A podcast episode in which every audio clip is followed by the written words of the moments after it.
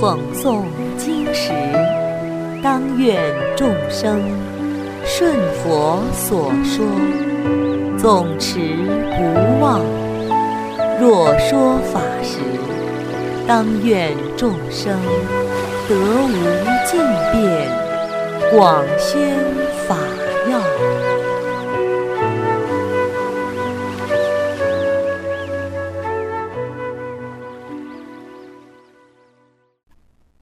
欢迎收听佛经童话故事《天子的孝心》。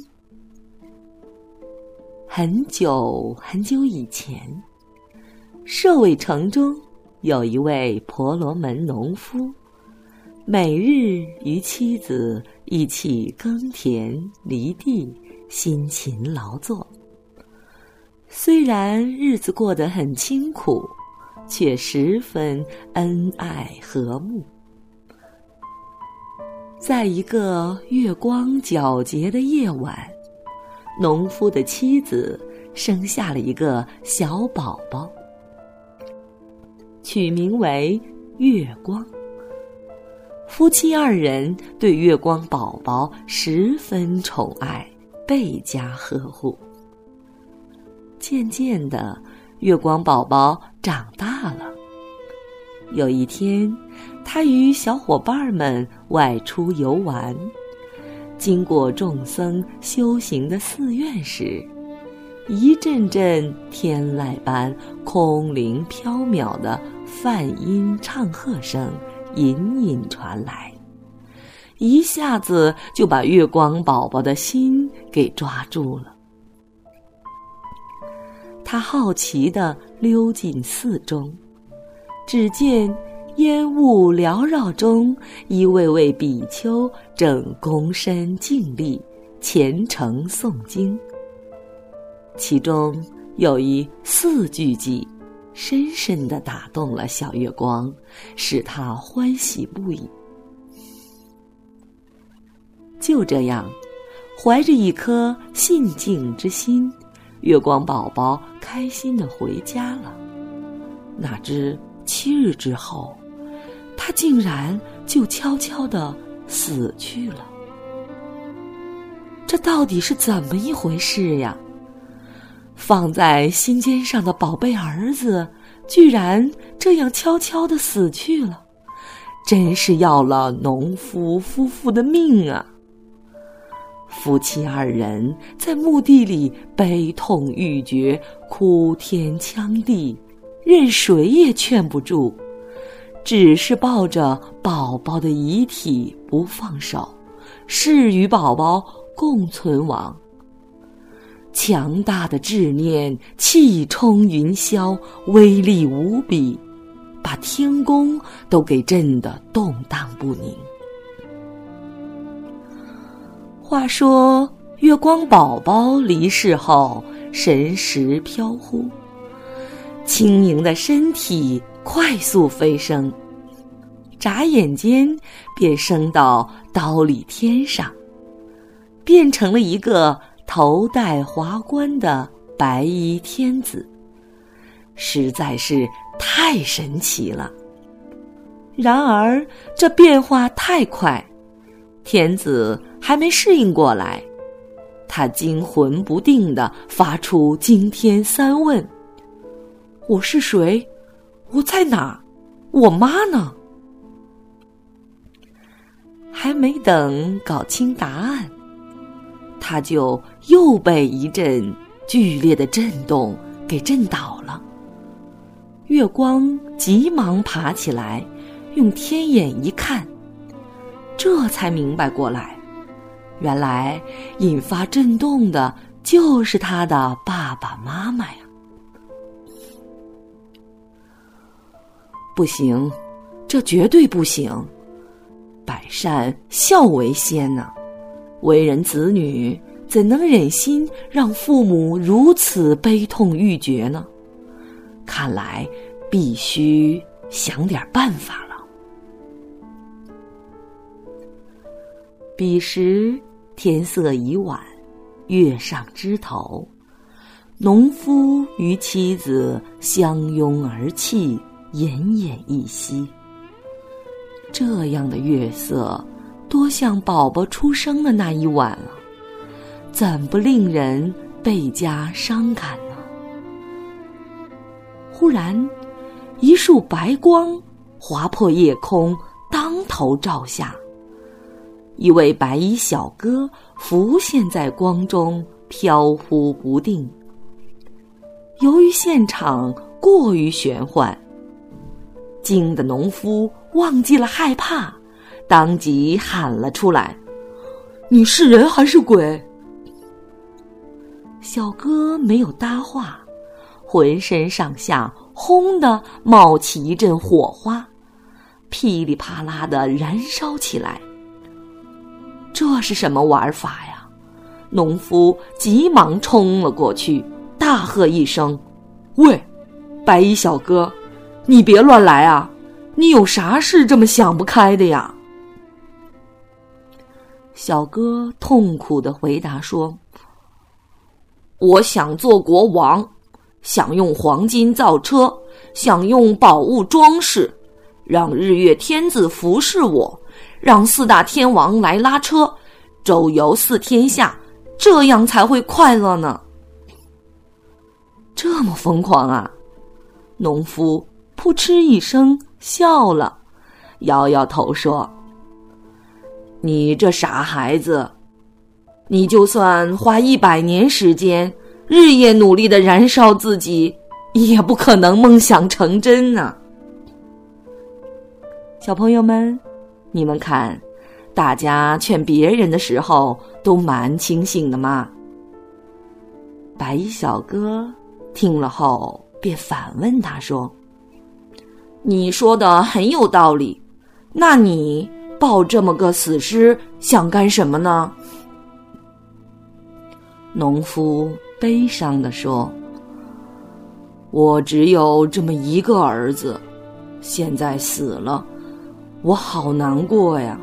我抱着他，希望他能够复活过来。小哥当即点化他说：“你抱着这么个死尸，就算日夜哭泣一百年，你儿子也不会复活呀。”农夫一听，愣住了，心里顿生惭愧，沉默不语。这时，白衣小哥恢复了天子的本来面目，对农夫夫妻说：“你们的独子就是我呀！我前世偶然到庙中，听到四句偈子，心中非常欢喜，生出了信心。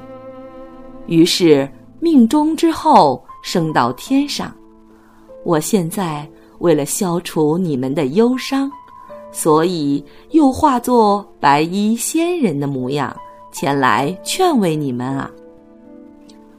农夫与妻子听后又惊又喜，十分开心。于是天子就头戴天冠，身佩璎珞，手持香花。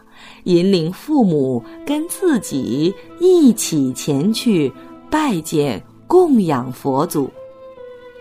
佛祖为他们及时演说四圣谛法，使他们心开意解，全都证了出国果位。诸位比丘见到天子全家正果的喜事后。都去请教佛祖。这位天子前世修了什么福报，现在能够善言劝慰父母，让父母不再忧愁烦恼，并且都能正果呢？佛祖告诉大家：这位天子不但今日劝慰父母。前世也是这样啊。于是佛祖便为大家讲起天子的往事。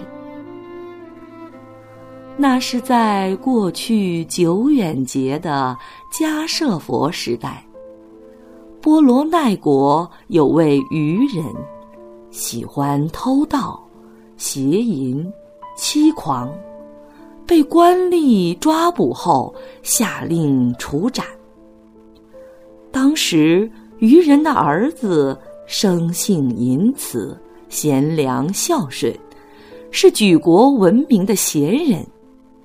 他苦苦的向国王请求赦免父亲，心意恳切。国王不忍拒绝，于是就释放了愚人。贤人随即便引领愚人皈依了佛门。佛祖告诉大家，当时的愚人。就是这位天子的父亲，当时的儿子就是这位天子。由于他们在迦舍佛的时候受了三皈依，所以这辈子能够遇佛得道正果啊。佛祖说这个故事的时候。